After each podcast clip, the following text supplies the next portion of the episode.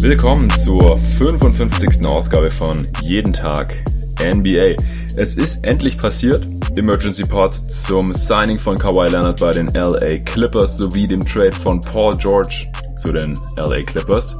Ich bin am Morgen aufgewacht, um kurz vor acht, glaube ich, durch das Geräusch von quietschenden Basketballschuhen auf Parkett und das Dribbeln eines Balls. Kommentar lief auch noch und habe ich realisiert, okay, mein Kumpel, der hier gerade für die Woche zu Besuch ist, mein ehemaliger Point Guard meines alten Vereins bei Stuttgart, der schaut gerade Summer League, der ist vor mir aufgewacht, wir sind äh, beide letzte Nacht eingepennt beim Glotzen und äh, der hat dann direkt heute Morgen wieder eingeschaltet. Ich äh, habe dann so ein bisschen mitgeguckt zum Aufwachen, dann irgendwann habe ich nach dem Handy gegriffen, natürlich Twitter gecheckt und Kawhi hat sich tatsächlich entschieden gehabt, erst vor wenigen Minuten. Ich habe dann erstmal nur gesagt, krass, Kawhi geht zu den Clippers und habe angefangen, die Tweets zu lesen. Mein Kumpel hat auch direkt zum Handy gegriffen und äh, hat dann noch vor mir die Schlagzeile gefunden, dass Paul George auch noch zu den Clippers getradet wird. Ja, und dann war ich jetzt erstmal einige Stunden am Laptop auf Twitter unterwegs, da auch schon viel diskutiert über die Liga, über die Clippers, über die Thunder, über die Lakers also das ist ein Trade, über den man noch lange sprechen wird, der uns noch sehr, sehr lange begleiten wird, auch dadurch, dass die Picks, welche die Thunder jetzt bekommen haben von den Clippers, noch so weit in der Zukunft liegen. 2026 geht der letzte ungeschützte Pick erst nach OKC.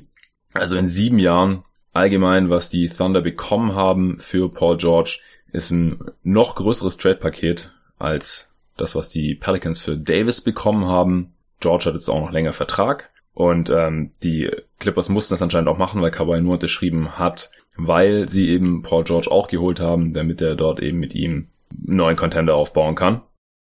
Die letzten Tage waren ziemlich anstrengend, was ich fand, was so das Rennen um Kawhi anging, beziehungsweise auch die Berichterstattung darüber oder auch wie NBA Twitter eben teilweise ausgerastet ist. Da gab es dann Tweet-Threads über irgendwelche Flugzeuge, die von Toronto nach San Diego geflogen sind und dann wurde da berechnet, wie schnell das Flugzeug unterwegs war und ob da Kawhi wohl drin war oder nicht. Und dann wurde hier wieder irgendwo gesehen und da irgendwo gesehen. Es gab irgendwelche Reporter oder welche, die sich dafür halten, die gesagt haben, die Clippers sind raus oder es sind zu 90 Prozent die Raptors oder zu 99 Prozent die Lakers. Es wurden Details einer Konversation zwischen Magic Johnson und Kawhi und äh, Uncle Dennis bekannt. Das äh, war alles äh, ziemlich skurril. Ich bin froh, dass es endlich vorbei ist und ich bin vor allem auch irgendwie froh, dass es jetzt so eine spannende Situation gibt in dieser Liga. Also mit den Clippers haben wir jetzt einfach nochmal ein Team, das jetzt direkt zum Contender wird, das vorher noch nicht an dieser Stelle war. Sie waren ein Playoff-Team, vielleicht auch für die kommende Saison, aber jetzt mit Kawhi und Paul George zwei absolute Topstars auch an beiden Enden des Feldes hier einfach so hinzu zu addieren. Also nicht natürlich einfach so, man hat auch Assets abgegeben, hat auch Danilo Gallinari abgegeben und Shea Gilgis Alexander. Die Lakers gehen hier leer aus, was den dritten Superstar im Bunde angeht. Sie haben direkt danach, also das wurde wirklich innerhalb der nächsten Stunde oder sowas auch bekannt gemacht, dass sie Danny Green geholt haben für zwei Jahre für 30 Millionen und auch mit Kentavious Caldwell Pope verlängert haben. Zwei Jahre 16 Millionen und Javel McGee bleibt auch noch da für zwei Jahre 8 Millionen. Also die hatten anscheinend schon die Backup-Pläne fertig zur Unterschrift vorliegen. Die Lakers sind natürlich noch nicht fertig, das Team ist noch nicht fertig, der Kader ist noch nicht ganz so rund, sie haben auch noch ein bisschen Spielraum, da gehe ich dann auch gleich noch ein bisschen drauf ein. Die Thunder stehen jetzt so ein bisschen am Scheideweg, machen sie jetzt einfach weiter mit Westbrook mit quasi Gallinari an Paul George Stelle, der noch ein Jahr unter Vertrag ist. Gilgis Alexander könnte vielleicht direkt neben Westbrook starten oder von der Bank kommen auch. Also äh, langfristig dann auch ihn vielleicht beerben oder gehen die Thunder direkt in den Rebuild. Sie haben jetzt schon viele Assets bekommen. Versuchen sie Westbrook zu traden, bevor er vielleicht noch mehr abbaut in der kommenden Saison, wenn er auch wieder mehr Last schultern muss, aber auch einfach ein paar Jahre älter ist als auch in seiner MVP-Saison kein so richtig gutes Team um sich herum hat. Da ist dann halt die Frage, was bekommt man überhaupt für Westbrook? Ich glaube, sein Value mit diesem Deal wird fast ein bisschen überschätzt. Ich kann mir nicht vorstellen, dass es viele Teams gibt, die überhaupt großartig was für ihn abgeben würden. Ehrlich gesagt, klingt jetzt vielleicht hart für einen Star wie Westbrook, der durchaus ja auch seinen positiven Impact hat auf einem Basketballfeld, aber mit dem Deal glaube ich einfach nicht, dass viele Teams äh, sich den ans Bein binden würden und dafür auch noch großartig Assets hergeben würden. Die Raptors, zu guter Letzt, ist natürlich ein Schock. Sie haben alles getan, alles Menschenmögliche getan als Franchise, als Stadt, als Land, als äh, Teammates, äh, als, als Management. Da hat wirklich jeder einen guten Job gemacht. Sie haben die Meisterschaft geholt. Das ist das ultimative Ziel. Das kann ihn noch keiner mehr nehmen. Es ist auch das erste Mal, dass der Finals MVP nach einem Titelgewinn das Team wechselt. Zumindest kann ich mich an kein anderes Mal erinnern. Aber Kawhi wollte wohl nach Hause, wollte nicht zu den Lakers, wollte zu den Clippers und da mit seinem Kumpel Paul George zusammenzocken. Da können dann die Raptors halt auch nichts machen in dem Moment. Da können sie nichts für. Es war riskant für Kawhi zu traden. Wenn sie keinen Titel gewonnen hätten, dann wäre das alles ein bisschen schade gewesen. So haben sie ihn gewonnen. Das ist das ultimative Ziel einer jeden Franchise und einer jeden Fanbase. Von daher ist es jetzt hier kein Weltuntergang, so wie ich finde. Der Trade hat sich trotzdem gelohnt. Man hat jetzt auf jeden Fall trotzdem noch ein Playoff-Team. Siakam kann sich noch verbessern. Van Vliet kann sich vielleicht noch verbessern. Danny Green hat man halt auch verloren. Da muss jetzt halt geguckt werden, wie man das kompensieren kann. OG Anunobi kommt äh, ja zurück. Der kann vielleicht da auf dem Flügel die Minuten absorbieren von äh, Danny Green oder Kawhi, aber halt nicht von beiden. Also der Free Agent Markt ist jetzt auch relativ ausgedünnt. Selbe Situation wie bei den Lakers und die Raptors sind ja auch nicht besonders flexibel. Also jetzt auch auf einen Schlag dadurch natürlich kein Contender mehr. Das muss man schon sagen. Okay, gucken wir uns das Ganze noch ein bisschen genauer an. Also die Clippers natürlich durch diesen Move mit der Gewinner dieses Sommers. Also vor allem, dass man halt gleich zwei Spiele dieses Kalibers bekommt. Kawhi natürlich aktuell im Gespräch für den besten Spieler der Liga als äh, Finals MVP nach dem Playoff Run. Sind das natürlich auch sehr, sehr gute Argumente, dass man da wenig Gegenargumente finden kann aktuell. Und Paul George ist jetzt aus meiner Sicht vielleicht ja so ungefähr ein Top 10 Spieler, je nach Form. Also während der letzten Saison hat er ja mal so eine Phase gehabt, wo er durchaus auf MVP-Niveau gespielt hat, wurde er jetzt auch Dritter im MVP-Voting. Das äh, kommt schon ganz gut hin, er muss halt fit bleiben. Aber es ist natürlich ein sehr, sehr gutes Duo, weil beide am Ball was machen können, beide auch Offball funktionieren, gut genug einen Wurf haben, auch gelernt haben, wie man Offball spielt. Natürlich defensiv zur absoluten Elite gehören. Kawhi ist zweimaliger Defensive Player of the Year. Paul George war letztes Jahr im Gespräch für den Defensive Player of the Year. Also zusammen mit Patrick Beverly dann noch, also das wird eine Flügelzange werden da, ein dreiköpfiges Monster, das äh, seinesgleichen sucht in der NBA-Geschichte. Also das wird wirklich richtig übel für die gegnerischen Teams, an den dreien irgendwie vorbeizukommen. Die können natürlich im Flügel eigentlich alles switchen. Wenn der eine jetzt nicht so den Erfolg hat gegen einen bestimmten Gegner, einen Spielertyp, dann kann man einfach den nächsten draufschmeißen. Also LeBron wünsche ich schon mal viel Spaß gegen die Clippers zu spielen zum Beispiel, wenn er dann abwechselnd gegen George und Kawhi ran muss. Da ist dann auch schon fast egal, wer da hinten noch drin steht, ob das dann Montrezl Harrell ist oder Ivica, Ivica Subac, die jetzt beide nicht die furchteinflößendsten Rim Protector sind, aber Subac bringt zumindest die Länge mit. Der könnte jetzt auch noch gehalten werden, ist noch nicht passiert. Ich denke, die Starting Five, wenn wir davon ausgehen, dass Lou Williams und Montrezl Harrell in ihrer sehr erfolgreichen Bankrolle verbleiben jeweils, dann wird Landry Shamet, der jetzt nicht im Trade mit drin war, zum Glück wahrscheinlich noch mit starten, zusammen mit Beverly, Leonard und George passt da sehr gut rein, eben als Shooter, der gut auf Ball spielen kann. Defensiv war ich jetzt auch in den Playoffs eher positiv von ihm überrascht. Von der Bank hat man ja dann auch schon einige sehr, sehr gute Rollenspiele, die ich mir auch in der Playoff-Rotation gut vorstellen kann. Rodney McGruder hatte ich ja im äh, vorletzten Pod, glaube ich, schon besprochen. Mo Harkless ebenso, den man von den Blazers aufgenommen hat, beziehungsweise von den Miami Heat nach dem Trade für Hassan Whiteside. Man könnte auch mit ihm starten und groß starten sozusagen also mit Harkless, Kawhi und Paul George, das ist sicherlich auch eine Möglichkeit, ist vielleicht dann auch Matchup abhängig und das ist dann halt auch krass. Also Harkless ist der beste Flügeldefender der Blazers gewesen, ist natürlich jetzt nicht annähernd so gut wie ein Kawhi und ein Paul George, aber wenn der da noch mit drauf ist, ist es natürlich auch defensiv ganz, ganz heftig. Also der Supporting Cast von Kawhi bei den Clippers jetzt, auch wenn das Team noch nicht komplett fertig zusammengestellt ist, würde ich jetzt schon behaupten, der äh, kommt schon äh, ziemlich nah ran an das, was er da bei den Raptors hatte. Ich denke einfach, dass Paul George, wenn fit, offensiv nochmal ein anderes Kaliber ist als ein Kyle Lowry, defensiv auch. Also allgemein vom Impact einfach als Wing, da über Kyle Lowry auch anzusiedeln. In großen Positionen, da muss man jetzt mal noch gucken, was da noch kommt. Aber die Clippers, Jerry West hier, The Logo, der hier in beratender Funktion tätig ist bei den LA Clippers, nachdem die Lakers ihn anscheinend mal nicht haben wollten ähm, wirklich mit einem extrem guten Job. Auch Lawrence Frank, der GM, den vertraue ich da zu 100%, dass sie hier den Kader noch sinnvoll abrunden können. Zum Paket für die Thunder. Wie gesagt, es geht raus. SGA tut natürlich ein bisschen weh. Er galt auch teilweise laut Gerüchten irgendwie als untouchable diesen Sommer, wenn es um Pakete für Anthony Davis ging. Jetzt hat man ihn doch abgegeben. Ich finde es aber auch sinnvoller, dass man Shamit gehalten hat, ehrlich gesagt, allein vom Fit her, nachdem man auf Beverly verlängert hatte. Gleichzeitig eben wohl der wertvollste junge Spieler, den die Clippers da anbieten konnten. Gallinari war eh immer wieder im Gespräch, dass er vielleicht gedumpt wird, wenn man die Chance hat, einen zweiten Superstar zu sein. Jetzt hat man hier direkt für Paul George mit abgeben können. Ist auch eine Win-Win-Situation, denn so können die Thunder eben noch so weitermachen, wenn sie wollen, um die Playoffs weiter mitspielen. Er passt gut zu Westbrook als sehr, sehr guter Shooter.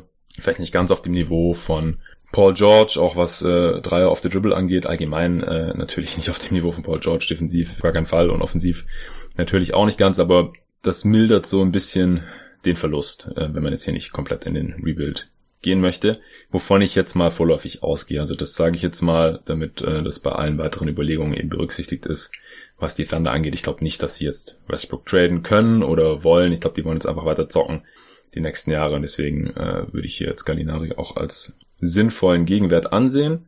Und dann kommen eben diese ganzen Picks dazu. Das eine ist der 2021er Miami First Rounder, ungeschützt.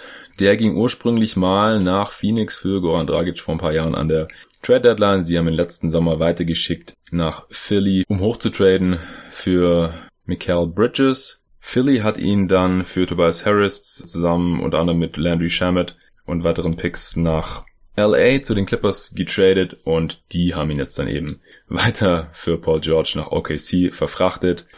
Das ist ein ungeschützter First Rounder, das ist immer wertvoll in relativ naher Zukunft. In zwei Jahren ist jetzt vielleicht ein bisschen wertloser geworden oder ein bisschen Wert verloren, nachdem die Heat eben Butler bekommen haben, weil der halt so ein Floor Raiser ist. Also mit Jimmy Butler, wenn er fit ist und ein paar Rollenspieler wird man wahrscheinlich immer so ungefähr um den achten Platz Minimum mitspielen können in der Eastern Conference. Das heißt, es wird halt eher kein Lottery Pick nächstes Jahr, übernächstes Jahr vielleicht auch eher nicht. Aber, wie gesagt, ungeschützter Pick mit den neuen Lottery Odds. Wenn die Heat wieder die Playoffs knapp verpassen sollten über nächstes Jahr, dann äh, kann das ein guter Pick werden für die Thunder dann. 2022er Clippers Pick auch völlig ungeschützt. In drei Jahren werden sowohl Kawhi, der jetzt einen Vierjahres-Deal unterschreibt, zum, zu seinem Maximum, das sind eben diese 141 Millionen, genauso wie Kemba Walker, Kyrie Irving und so weiter, noch unter Vertrag sein. Und auch Paul George wird noch die Saison dort gespielt haben. Der hat jetzt noch drei Jahre plus die Option auf ein weiteres Spieleroption. Das heißt, ähm, er kann dann 2022 aussteigen, aber dieser Pick dürfte noch ziemlich schlecht sein, nehme ich jetzt mal an, wenn man eben diese beiden Spieler weiter im Kader hat. Und mit diesem Management 2023er First Rounder kommt noch auch von Miami, den hatten sie jetzt eben dafür bekommen, dass sie Mo Hawkless mit aufgenommen haben. Hier nochmal, also auch dieses Micro Asset Management extrem wichtig. Man nimmt eben hier mal kurz einen Vertrag auf, bekommt einen First Rounder, den man dann eben in so ein Paket mit reinstecken kann. Das ist kluges Management und das ist genau das, was ich eben im vorletzten Pod auch gemeint hatte, auch in Bezug auf die New York Knicks. Das ist ein Lottery Protected Pick 2023 bis 25, wenn er bis dahin nicht zu den Thunder gewandert ist, weil die Heat eben zwischen 2023 und 2025 jedes Jahr in der Lottery gepickt haben, kann ja sein. Haben wir jetzt bei den Lakers auch erst wieder gesehen mit diesem Pick, der damals äh, für Steve Nash kam. Der war auch Top 5, Protected und dann Top 3, glaube ich. Auf jeden Fall haben die ja dann jedes Mal irgendwie Top 2 gepickt, jahrelang. Und deswegen kam der Pick eben nie rüber. Jedenfalls könnte das bei den Heat natürlich auch so ablaufen, denn wer weiß, wie die 2023 bis 25 dastehen. Da ist dann nicht mehr, mehr Jimmy Butler da und wenn er äh, noch da ist, dann ist er eben steinalt. Das heißt, kann gut sein, dass die Heat da mehrere Jahre in Folge mal die Playoffs verpassen. Vielleicht ist bis dahin ja auch Pat Riley nicht mehr der Präsident, der ist ja jetzt auch schon relativ alt und dann natürlich noch älter und vielleicht machen die dann auch mal einen richtigen Rebuild und nicht immer diese Retools, wo sie dann eben so semi-kompetitiv bleiben, weil sie irgendwelche Rollenspieler maßlos überbezahlen, dann irgendwie hoffen, dass man doch noch irgendwie an einen Star kommt durch seinen Trades, wie es jetzt eben diesen Sommer passiert ist. Das ist eher so der Pat Riley-Weg. Und vielleicht ist es ja dann 2023 bis 2025 nicht mehr so. Dann würden sie den Pick eben immer behalten, wenn er in der Lottery landet. Und 2026 wäre dann erst ungeschützt. Kann aber auch gut sein, dass die Heat 2023 eben noch gut genug sind und es halt nur ein Pick ist, der irgendwo zwischen 20 und 30 ist und dann ist das Thema eben auch durch, weil er dann eben schon direkt nach OKC geht. 2023 dürfen die Thunder außerdem ihren Pick mit den Clippers tauschen. Pick Swap. 2024 geht der Pick ungeschützt von den Clippers an die Thunder. 2025 wieder Pick Swap, 2026 wieder ungeschützt von den Clippers an die Thunder. Also wir reden hier von sage und schreibe sieben First Round Picks beziehungsweise Swaps, also fünf tatsächliche Picks, die einfach nur bei den Thunder landen und noch zwei weitere Male dürfen sie ihren First Rounder mit den Clippers tauschen. Und vor allem ab 2023 wird's dann halt interessant, weil da könnten dann sowohl Kawhi als auch Paul George schon wieder weg sein, beziehungsweise wenn sie dann halt äh, resignen, ist Kawhi dann eben 32. Wie gesagt, muss nicht heißen, dass die Clippers dann schlecht werden und diese ungeschützten Picks 24 und 26 sowie der Swap 25 dann automatisch gute Assets für die Thunder sind. Aber da ist die Chance eben schon ein bisschen höher als jetzt bei den ersten paar Picks. Auch interessant, dass das früheste jetzt eben dieser 2021er Miami First Round Pick ist, denn das ist ja wie gesagt auch erst in zwei Jahren. Die nächsten zwei Jahre sind wahrscheinlich auch noch die letzten beiden Jahre, wo Westbrook vielleicht noch annähernd auf dem Niveau weitermachen kann. Der wird jetzt auch 30 und wie wir alle wissen, ist sein Spiel extrem von seiner Athletik abhängig. Letzte Saison meine ich, dass wir da schon ein bisschen Abbau gesehen haben, vielleicht sogar schon vorletzte Saison, weil er eben einfach nicht mehr auf dem Niveau seiner MVP-Saison agiert hatte. Vor allem die letzte Saison wäre er dann ziemlich ineffizient, äh, was, was seine eigenen Würfe angeht. Defensiv kommt da leider auch nicht mehr so viel und ich kann mir halt vorstellen, dass es leider so weitergehen wird. Ähm, wie gesagt, ich gehe jetzt nicht davon aus, dass sie ihn traden werden, aber das könnte dann eben gerade 2021 so die Zeit sein, wo man dann relativ safe kein Playoff-Team mehr sein kann, wenn jetzt nichts Unvorhergesehenes passiert, weil Westbrook sie einfach nicht mehr hintragen kann und man jetzt einfach auch nicht flexibel genug ist, andere Stars reinzuholen oder sowas, um das auszugleichen. Und dann könnten diese ganzen Assets gerade rechtzeitig kommen, wenn Westbrooks Prime dann halt endgültig durch ist und man dann irgendwie neu aufbauen muss. Das würde eben auch aus meiner Sicht dagegen sprechen, dass man jetzt Westbrook noch tradet, weil man kann jetzt einfach so weitermachen. Man zahlt jetzt eh einen Haufen Kohle, weil halt Steven Adams und Dennis Schröder und natürlich Westbrook so viel verdienen, dass man einen Haufen Luxussteuer auch zahlt. Und deswegen sollte man wahrscheinlich auch in so einem Minimarkt wie OKC weiter um die Playoffs spielen. Westbrook will auch sicherlich um die Playoffs spielen. Ähm, wird da alles geben jetzt, wird sicherlich auch top motiviert sein. Hat anscheinend auch schon Paul George auf Instagram unfollowed und so. Der wird mächtig angepisst sein, wenn wir uns an die Reaktion 2016 erinnern, als KD gegangen ist. Bin ich da schon ein bisschen gespannt, muss ich sagen. Nur wie gesagt, ich glaube halt leider nicht dran, dass äh, Westbrook physisch nochmal die Form von vor drei Jahren erreichen kann. Nochmal kurz zurück zu den Clippers. Also sie geben wirklich einen Haufen ab. Also ich habe jetzt auch gelesen, bei Simmons war es ähm, auf Twitter, was äh, die Clippers geben sieben Picks ab für Paul George und SGA und Danilo Gallinari. Ja, tun sie, aber im Endeffekt geben sie das ja nicht nur für Paul George ab, sondern auch für Kawhi. Denn Kawhi wäre nicht gekommen, wenn Paul George nicht da gewesen wäre. Ansonsten muss man für Kawhi ja gar nichts abgeben. Von daher kann man es so sehen, dass man damit Kawhi bekommen hat, den vielleicht aktuell besten Spieler der Liga und noch einen weiteren Top 10, Top 15 Spieler dieser Liga. Und wie gesagt, das sind alles Picks, die in relativ ferner Zukunft liegen. Je weiter in der Zukunft, desto weniger sind diese Picks wert. Natürlich sind sie ungeschützt, das ist ein Risiko, das habe ich gerade schon alles erläutert. Aber aus meiner Sicht muss man es machen. Genauso wie man den Anthony Davis Trade machen musste aus Sicht der Lakers. Die waren noch ein bisschen mehr unter Druck, wenn die Clippers hier jetzt nicht Kawhi bekommen hätten und dann auch nicht Paul George geholt hätten, dann äh, hätten die einfach nochmal so weitermachen können, im Prinzip. Wären flexibel genug gewesen, hätten vielleicht wieder um die Playoffs mitspielen können und dann bei Gelegenheit eben zuschlagen bei einem Trade für einen Star oder eben wieder den äh, Cap sauber halten, dass man dann eben auch per Free Agency in ein oder zwei Jahren wieder zuschlagen hätte können. Deswegen, ja, super Ding hier für die Clippers, wirklich Hut ab. Und falls da auch nur ein Titel rauskommen sollte und oder man sich hier weiter vor den Lakers halten kann, was Erfolg angeht, was Siege angeht, äh, was die Relevanz angeht in der Stadt, wird es noch viele Jahre, wenn nicht Jahrzehnte dauern, bis man da die Lakers vielleicht mal äh, verdrängen kann, selbst wenn man jetzt immer besser war, die letzten Jahre sportlich gesehen, das habe ich schon gelesen, ich glaube seit sieben Jahren oder sowas, hat man immer die bessere Bilanz gehabt. Wenn man das weiter schafft, dann hat man das Ziel ja eigentlich schon erreicht und hat sich der Deal schon gelohnt. Also wie gesagt, wenn man nur einen Titel holt. Ich meine, wir haben jetzt gesehen, was Kawhi gemacht hat, ja, also wieso soll er das nicht nächstes Jahr wieder machen? Mit einem anderen Team, mit einem stärkeren Co-Star in einer jetzt ziemlich schwachen Conference. Also ich glaube, da müssen wir auch nochmal irgendwann drüber sprechen, welche Conference jetzt überhaupt stärker ist. Aber ich sehe im Westen ist halt gerade auch kein Team, wo ich sage, ah nee, da kommen die Clippers nicht dran vorbei.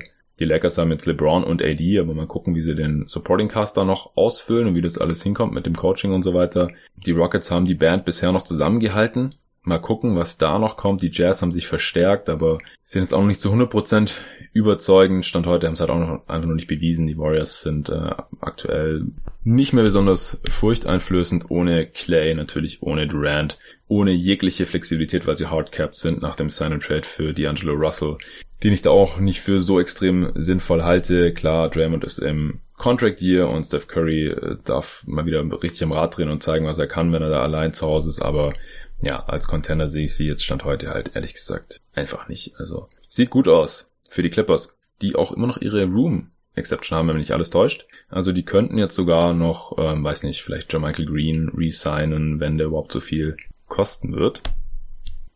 Über die Thunder habe ich jetzt eigentlich schon äh, viel gesprochen. Wie gesagt, ich glaube einfach nicht, dass sie jetzt Westbrook traden werden. Ich glaube auch nicht unbedingt, dass sie einen Abnehmer für Steven Adams finden würden.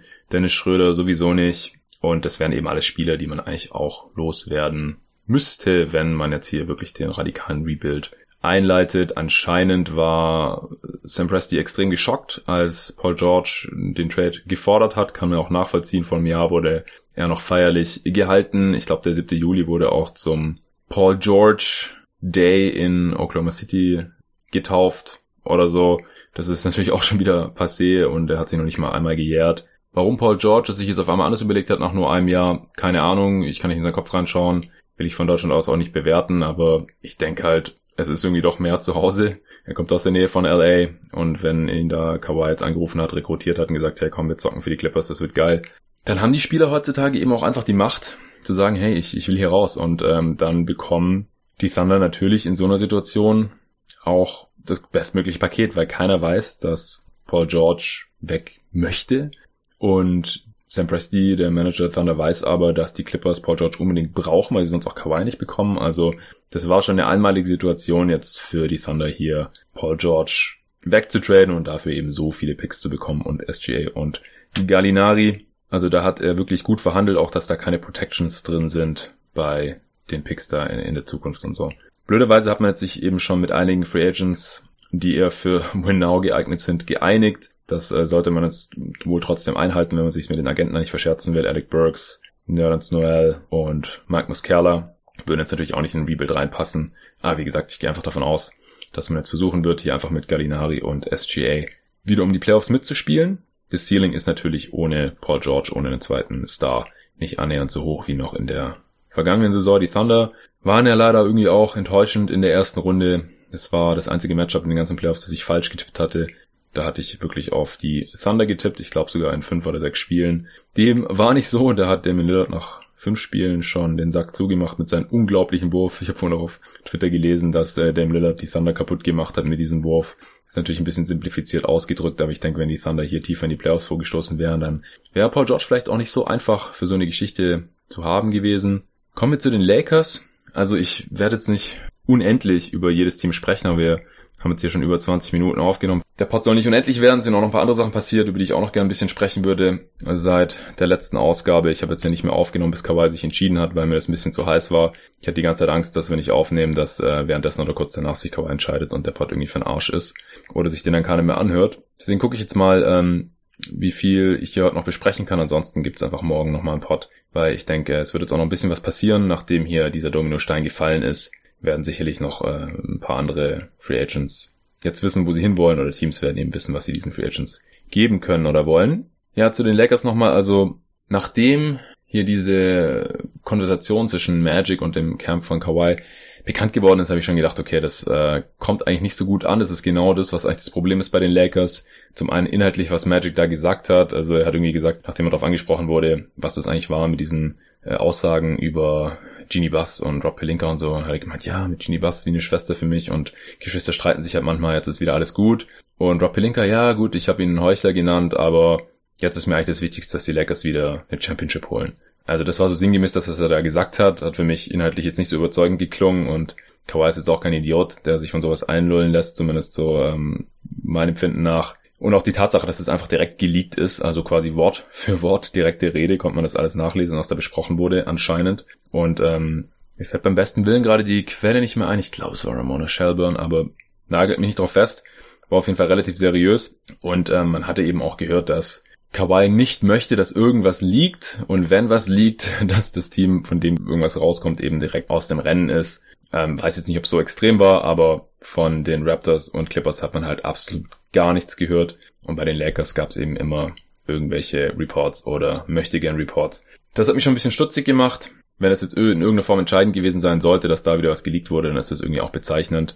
Ansonsten ist der Rollenspielermarkt natürlich schon stark dezimiert und zu diesem Zeitpunkt, äh, an dem sich jetzt Kawhi entschieden hat und die Lakers sind natürlich das Team, das jetzt hier am meisten darunter leidet. Wie gesagt, bei den Raptors ist es auch ein Thema, aber die hatten jetzt sowieso kein Cap Space. Auch die Mavs mussten jetzt warten, weil Danny Green eben jetzt bei den Lakers unterschrieben hat, wenn die Kawhi Leonard bekommen hätten, dann hätten sie eben kein Geld mehr für Danny Green über gehabt und dann wäre er zu den Mavs gegangen. So hat er jetzt 30 Millionen für zwei Jahre bekommen. Finde ich ein super Deal für ihn. Er ist ein Spieler, der gezeigt hat, dass er Starter sein kann bei einem Contender, bei einem Team, das den Titel gewinnt. Wenn er sein Dreier nicht trifft, ist der Wert offensiv natürlich begrenzt, denn offensiv kann er sonst nicht so viel, aber Dreier treffen kann er eben extrem gut. Letzte Regular Season 46 Prozent, also für die Regular Season allein schon ein extrem wichtiger Spieler und in der Postseason ist er dann, wie gesagt, normalerweise auch noch gut spielbar defensiv über jeden Zweifel erhaben. On-Ball ist nicht mehr ganz so krass wie vielleicht in seiner Prime, aber vielleicht der beste Help-Defender auf den Guard-Positionen in der gesamten Liga. Ich musste auf Twitter vorhin schon den Deal ein bisschen verteidigen, beziehungsweise habe gesehen, dass ähm, eben jemand ge geschrieben hat, dass er das, dass er ihn äh, heillos überbezahlt findet. Hab dann da ein bisschen nachgehakt, habe die Begründung jetzt nicht ganz nachvollziehen können, denn ich denke, dass Danny Green das sowohl im Vakuum wert ist und jetzt in dieser Situation bin ich sogar überrascht, dass es nur 15 Millionen pro Jahr sind, denn die Mavs haben mitgeboten und die hatten auch noch ein bisschen mehr Cap Space, die Lakers selber ja auch. Das heißt, eigentlich hätte er hier theoretisch noch mehr haben können. Vielleicht hat er sich jetzt aber auch damit zufrieden gegeben, denn ich glaube, 15 Millionen pro Jahr hat er noch nie verdient in seiner gesamten Karriere. Und vielleicht war es ihm das jetzt auch einfach wert, hier ähm, jetzt nicht das Maximum rauszuholen, damit er eben bei den Lakers mitspielen kann, bei einem Team, das definitiv ein Contender sein wird. Ich kann es nach wie vor nicht nachvollziehen, wie Leute behaupten, ähm, dass dieses Team vielleicht nicht mal in die Playoffs kommt. Also dafür müssten schon LeBron und Eddie sich beide schwer verletzen oder sowas. Ist, äh, sonst sehe ich das überhaupt nicht. Letzte Saison war das ein bisschen eine andere Situation mit LeBron und sonst nur ziemlich viel Crap und junge Spieler drumherum. Jetzt ist dann Anthony Davis da und solche Duos, die garantieren die Postseason normalerweise immer. Jetzt sind noch ein paar sinnvolle Rollenspieler dazugekommen. Dudley ist ja auch schon da. Kuzma ist noch da. Bisschen redundant natürlich, was die Positionen angeht, aber jetzt hat man hier eben auf Guard noch nachgebessert nach Troy Daniels, den ich eben eigentlich eher nur so als zehnten Mann oder so sehe in der Playoff-Rotation eben mit Danny Green Startermaterial. KCP bleibt für 16 Millionen, zwei Jahre. Ja, ich weiß nicht, ob er das auf dem freien Markt noch bekommen hätte. Der hat sein Marktwert schon ein bisschen kaputt gemacht äh, mit seinem Game und auch mit seinem äh, mit seiner Fußfessel, als er da Kalifornien nicht verlassen durfte, teilweise während der letzten Saison und dann nur bei Heimspielen mitspielen konnte und sowas. Also ist halt ein Rich Paul Client, genauso wie Davis und LeBron und das ist eben wohl dann auch die Erklärung dafür, so erzählt, wie er 16 Millionen bekommen hat. Wäre cooler gewesen, wenn er nur die Room mit Level bekommen hätte oder vielleicht sogar noch weniger Geld, denn er wurde ja schon fürstlich bezahlt die letzten beiden Saisons als die Lakers eben den Spielraum hatten und ihn nicht anders genutzt haben oder nutzen wollten. Und dann hätten die Lakers jetzt eben noch mehr Geld gehabt für andere Rollenspiele. Und äh, dann haben sie noch McGee gehalten für 8,2 Millionen, glaube ich, über zwei Jahre. Das schießt so ein bisschen den Vogel ab für mich. Ich habe keine Ahnung, wieso man McGee 8 Millionen geben muss zu diesem Zeitpunkt. Hab's jetzt x-mal gesagt in diesem Pod. Es gibt Center, die nicht werfen können, die athletisch sind, Rim Runner, Rim Protector, wie Sand am Meer, die bekommt man fürs Minimum. Gibt's jetzt schon fünf Beispiele oder sowas in dieser Free Agency. Was machen die Lakers, die wirklich nicht viel Geld haben, hier jetzt um den Kader aufzufüllen? Sie geben McGee 4 Millionen pro Jahr. Letztes Jahr noch Minimum Deal, war okay. Backup Center, Minimum, kein Thema. Warum gibt man dem jetzt auf einmal 8 Millionen? Ich verstehe es nicht. Es ist noch ein bisschen was da.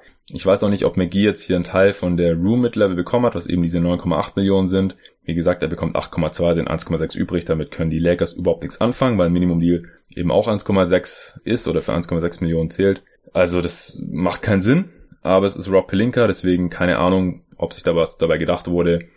Kann auch sein, dass es Cap Space ist und dann haben die jetzt halt nicht mehr so viel Cap Space, ich glaube noch sechs oder sieben Millionen, aber dafür auch noch die Room Mid Level für eben knapp fünf Millionen im ersten Jahr und zehn Millionen insgesamt. Also man könnte jetzt schon noch ein, zwei Spieler reinholen. Ich weiß jetzt nicht, wen. Caruso könnte man halten als äh, ja Starting Point Guard. Ich weiß nicht, Backup Point Guard. Ich meine, man kann ja jetzt auch äh, mit Davis, LeBron, Kuzma, Danny Green und KCP starten, weil Kentavious Cowboy Pop kann immerhin Guards verteidigen. Danny Green auch. Caldwell Pop vielleicht den schnelleren, Danny Green den langsameren. Dann auf dem Flügel kann man schauen, wen nimmt LeBron, wen nimmt Kuzma und Davis dann auf der 5. Ich hoffe nicht, dass McGee jetzt irgendwie starten soll. Ich denke, er hat nach wie vor noch Astman, kann deswegen sowieso nicht so viele Minuten spielen. Dann Caruso irgendwie von der Bank. Es gibt auch noch Defensivspezialisten wie David Nwaba, der vielleicht für ein Minimum noch zu haben ist. Trey Burke kann ich mir als Point Guard noch vorstellen. Der kann immer ein bisschen schießen. Offensiv ganz solide. Kann sein, dass man jetzt den gesamten restlichen Capspace einfach Tyus Jones oder Dylan Wright hinschmeißt. Äh, die sind restricted, ist dann Offersheet und dann einfach hofft, dass die Wolves oder Grizzlies respektive das nicht matchen wollen. Justin Holiday ist noch da. Ich weiß nicht, ob der mehr als ein Minimum-Deal irgendwo anders bekommen kann. Marcus Morris eventuell, wenn man ihm das gesamte restliche Geld gibt. Demarcus Cousins vielleicht, weiß nicht, passt spielerisch nicht so gut rein, aber von der Qualität natürlich noch der allerbeste Spieler, der auf dem Markt überhaupt vorhanden ist. Cam Birch kann ich mir noch vorstellen, so als Rim Running, Rim Protecting Big, den finde ich persönlich sogar besser als McGee. Der hätte sich vielleicht auch über das Geld gefreut. McGee ist halt vielleicht der größere Name. Michael Green hatte ich schon bei den Clippers genannt als Option. Könnte natürlich auch zu den Lakers gehen als so Stretch Big, der ein bisschen werfen kann, auch defensiv ganz solide ist. Ja, im Endeffekt wird es wahrscheinlich Rajon Rondo und Jamal Crawford oder sowas, kann ich mir auch vorstellen. Spieler, die einen großen Namen haben, schon lange drüber sind, die LeBron vielleicht mag, die beide auch den Ball irgendwie handeln können, defensiv überhaupt nichts mehr bringen und offensiv auch höchst fragwürdig sind. Schampert gibt's noch, würde auch irgendwie reinpassen. Schrebko als Shooter wäre vielleicht noch sinnvoll.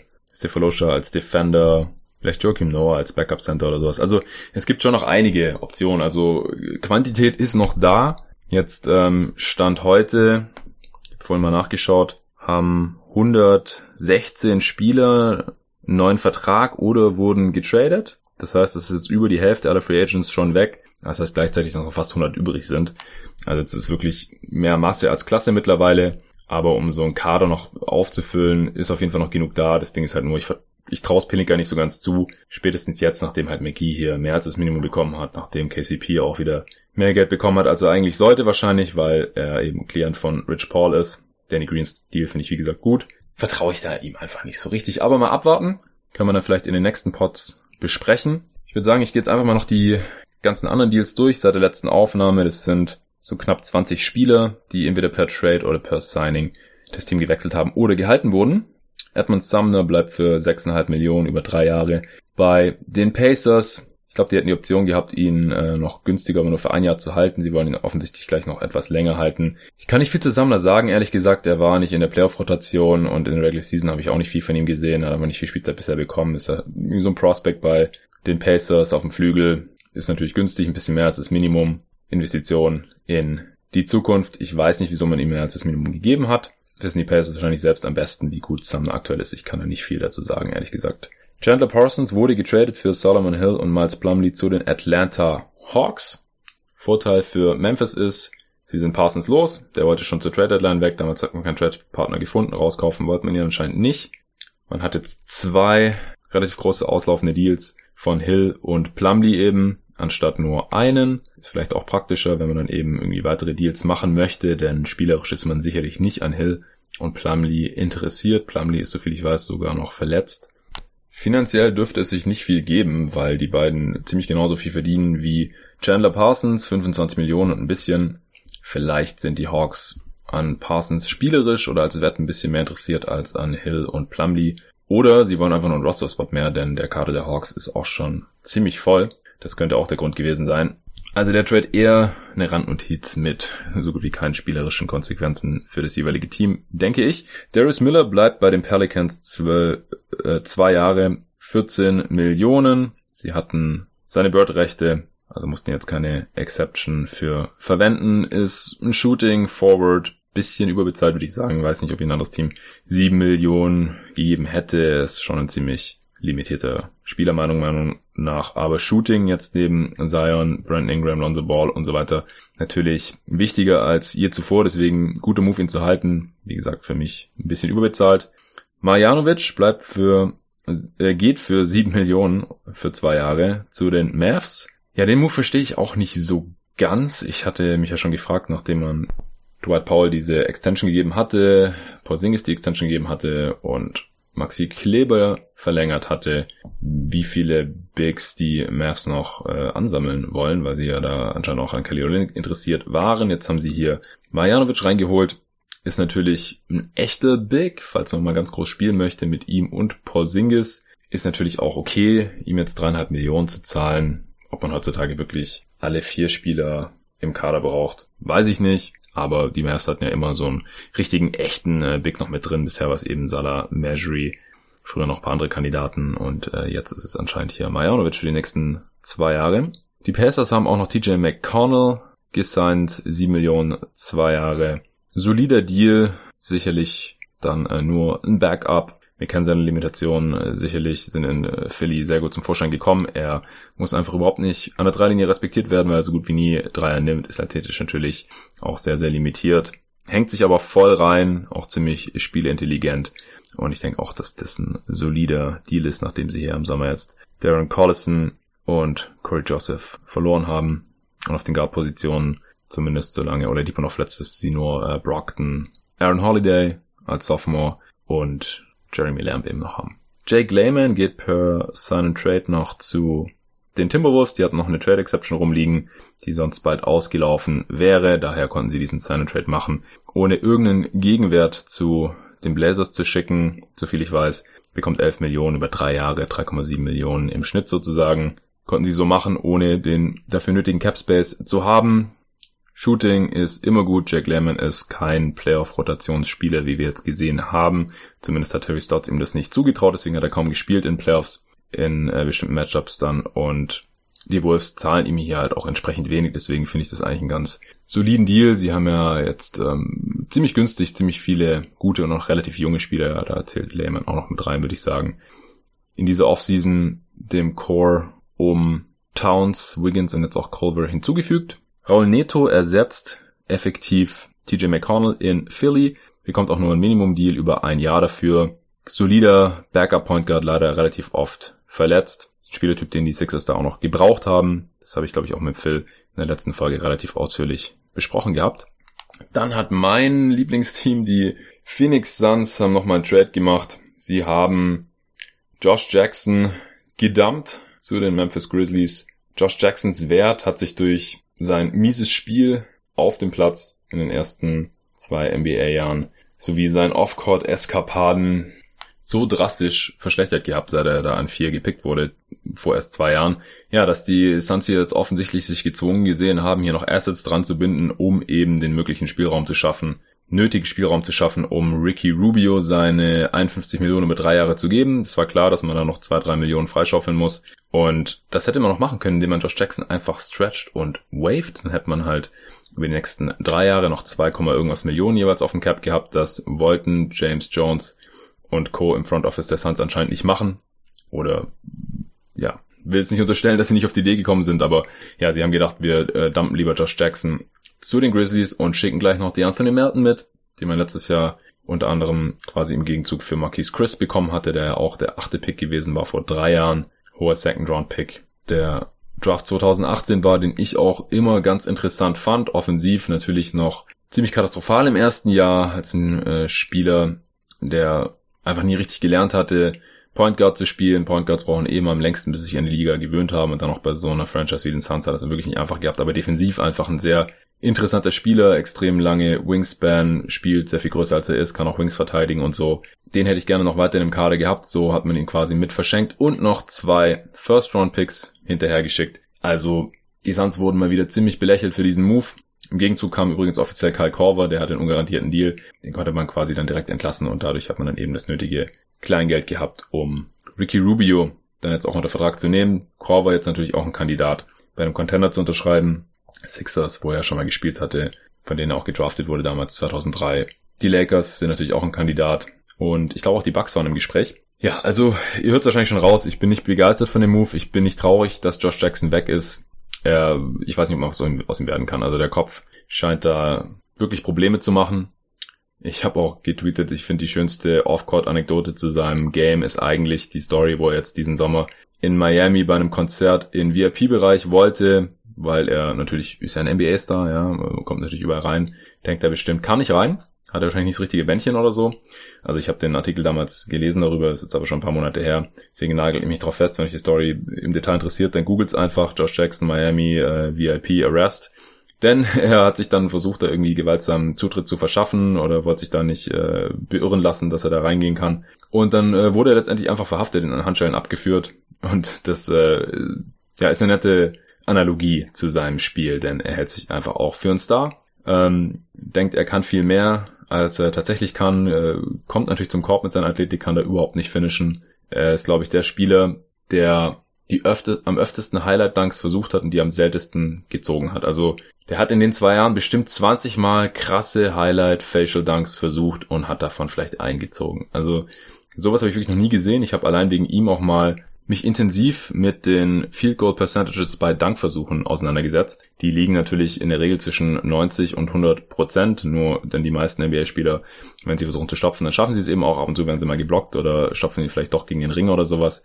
Aber Josh Jackson hatte da auch die mit Abstand schlechteste Quote. Ich weiß es nicht mehr auswendig, aber war auf jeden Fall sehr viel niedriger als die allermeisten anderen NBA-Spieler. Ja, er hat eine sehr gute Passing Vision, weiß aber leider überhaupt nicht, wann er passen soll und wann er lieber selber werfen soll. Der Wurf war ziemlich hässlich, als er zu den Suns kam, hat ihn jetzt ein bisschen angepasst. Catch-and-Shoot-Würfe, Dreier fallen auch besser mittlerweile, er benimmt sie einfach viel zu gerne auf der Dribble. Also ich will es noch nicht komplett abschreiben als NBA-Spieler. Star wird er aus meiner Sicht garantiert keiner mehr. In Phoenix war jetzt die Zeit abgelaufen. Und die Geschichte Miami war auch nicht die, die einzige Story, was dann letzte Zeit rauskam. Er hat anscheinend auch eine Tochter mit einer sehr viel älteren Frau und äh, die ist vier Jahre alt und äh, hat irgendwie versucht, die high zu machen. Also ich habe es nur so am Rande mitbekommen. Also das ist natürlich auch eine Sache, die überhaupt nicht geht, kleinen Kind irgendwie Drogen zu geben. What the fuck? Also so ein Dude brauche ich einfach nicht bei meinem Lieblingsteam. Und äh, vielleicht kann Memphis ihn da irgendwie noch ein bisschen umkrempeln. Und Melton tut's mir ein bisschen leid. Aber ich werde sehr viel Memphis schauen im nächsten Saison sowieso wegen Jaron Jackson Jr., der nach Doncic mein Lieblingsprospect war. Auch noch vor Aiton in der letzten Draft. Brandon Clark, der in dieser Draft mein Lieblingsprospect war. Nach Zion Williamson und John Morant. John Morant haben sie auch noch. Also jetzt noch die Anthony Melton. Und dann gucke ich mal, was Josh Jackson da macht, ob der überhaupt Spielzeit bekommt. Deswegen, hi Memphis. Ja, und Phoenix. Gut, ich, wie gesagt, der Rubio-Deal sieht dadurch für mich nochmal ein bisschen schlechter aus, denn er bekommt mehr Geld als Satoransky und Beverly zum Beispiel die ich äh, mit ähnlichem Value gesehen hätte. Kann halt sein, dass man als Phoenix mittlerweile so viel mehr draufzahlen muss gegenüber anderen Franchises. Auch im Vergleich mit den Bulls. Aber ja, dass man hier jetzt noch mehr Melton abgeben musste und zwei First Rounder, die durchaus im eher oberen Bereich in der zweiten Runde dann sein könnten, das äh, finde ich schon extrem schade. James Jones zieht seinen Plan hier rigoros weiter durch, aufzuräumen und alles rauszuschmeißen, was vor ihm da war. Witzigerweise war er schon im Front Office, als Melton gedraftet wurde als Jackson gedraftet wurde, glaube ich noch nicht. Aber es sind auf jeden Fall beide Spieler, die jetzt äh, nicht lange vor ihm da waren, aber die wollte jetzt anscheinend auch unbedingt loswerden, wie es aussah. Und das hat er jetzt auch geschafft. So, eine Transaktion gab es noch letzte Nacht vor diesem großen Kawhi Leonard und Paul George Deal. Dwight Howard wurde gegen CJ Miles getradet, also nochmal Memphis, traden mit Miles einen weiteren Veteran weg zu den Wizards. Die haben sicherlich Gebrauch für CJ Miles. Die brauchen Shooting, die brauchen Wings. Das ist absolut gar nichts im Kader aktuell, außer Troy Brown. Dwight Howard ist einfach nur durch, hat ja auch kaum Spiele gemacht für die Wizards in der letzten Saison, ist, glaube ich, immer noch nicht fit. Die Grizzlies wollen ihn dann wohl auch direkt entlassen und dann bin ich mal gespannt, ob sich irgendein Team nochmal seiner annimmt. Lakers vielleicht, fürs Minimum, keine Ahnung.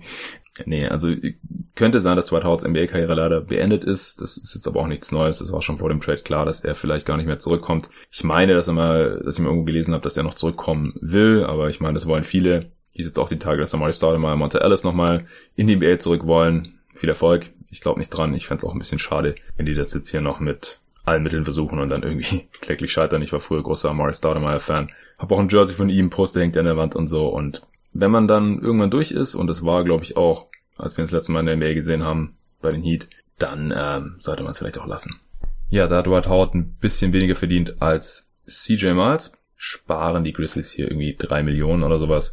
Und wie gesagt, CJ Miles ist einfach ein Spieler, den die Wizards sehr viel besser gebrauchen können als Dwight Howard in der kommenden Saison. Gut, ich habe jetzt gerade nochmal geschaut. Es ist nichts mehr passiert, auch wenn es jetzt schon wieder früh morgens in den USA ist, kurz nach halb neun dort. Witzigerweise kam die Kawhi Entscheidung und die Neuigkeiten mit dem Paul George Trade sehr spät zu deren Zeit. Ich glaube, es müsste ja dann ungefähr fast zwei Uhr Eastern gewesen sein. Da sind die nicht gewohnt.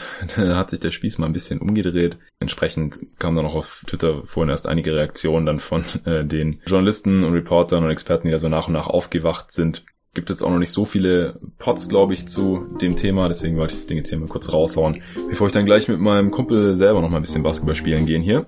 Ich gucke jetzt mal, was oder wie viel jetzt noch passiert bis morgen. Bin jetzt wie gesagt mit allen Deals durchgekommen, aber ich hätte auch nochmal Bock über dieses große Kawhi Signing und den Paul George Trade und die Auswirkungen für die Clippers, Lakers, Thunder und Raptors und irgendwie auch den ganzen Rest der Liga mit jemand anderem zu besprechen. Mal gucken, was da noch so möglich ist. Summer League, Las Vegas Summer League läuft jetzt auch seit heute Nacht. Wie gesagt, ich habe schon ein bisschen reingeschaut, ein bisschen Zion gesehen, hat sich leider am Knie verletzt in der ersten Halbzeit und dann gab es in der zweiten Halbzeit am Ende auch noch ein Erdbeben, wodurch das Spiel dann abgebrochen wurde. Also das war jetzt leider nicht so optimal. Ich hoffe, er spielt nochmal in der Summer League oder ich hoffe, er ist fit natürlich in erster Linie und kann nochmal spielen in der Summer League. Gab ja vorher auch schon Spekulation, ob er vielleicht nur jedes zweite Spiel macht oder irgendwie sowas. Aber ansonsten gibt es ja noch einen Haufen andere Spiele, die interessant sind. Da äh, werde ich auf jeden Fall vermehrt gucken jetzt in den nächsten Tagen und dann vielleicht auch mal was zu machen, wenn sich jetzt hier in der Free Agency erstmal nicht mehr allzu viel tun sollte. So haben wir auf jeden Fall noch Content für die nahe Zukunft. Ab Donnerstag sind dann, ich hatte schon mal einen anderen Pod erwähnt, hier ja einige Go-To-Guys, Ex-Go-To-Guys Jungs in Berlin bei mir zu Gast für ein verlängertes Basketball-Wochenende. Wir werden sehr viel Summer League schauen, wir werden rausgehen auf dem Freiplatz und da zusammen zocken, wir werden NBA 2K zocken. Und ich hoffe auch hier irgendwas zusammen aufnehmen, aber wie gesagt, bis dahin gibt es sicherlich nochmal ein, zwei, drei andere Pods vorher. Vielen Dank fürs Zuhören. Wenn ihr mich irgendwie supporten wollt, dann wie gesagt gerne Rezension auf Apple Podcasts oder iTunes schreiben. Folgt mir gerne auf Instagram, Twitter, Facebook unter jeden Tag NBA. Und wenn ihr irgendwas habt, wenn ihr vielleicht auch mit uns zocken wollt nächstes Wochenende hier in Berlin, dann könnt ihr euch gerne bei mir melden. Schreibt mir einfach auf den eben genannten Kanälen oder gerne auch per E-Mail jeden Tag NBA at gmail.com. Vielen Dank und bis zum nächsten Mal.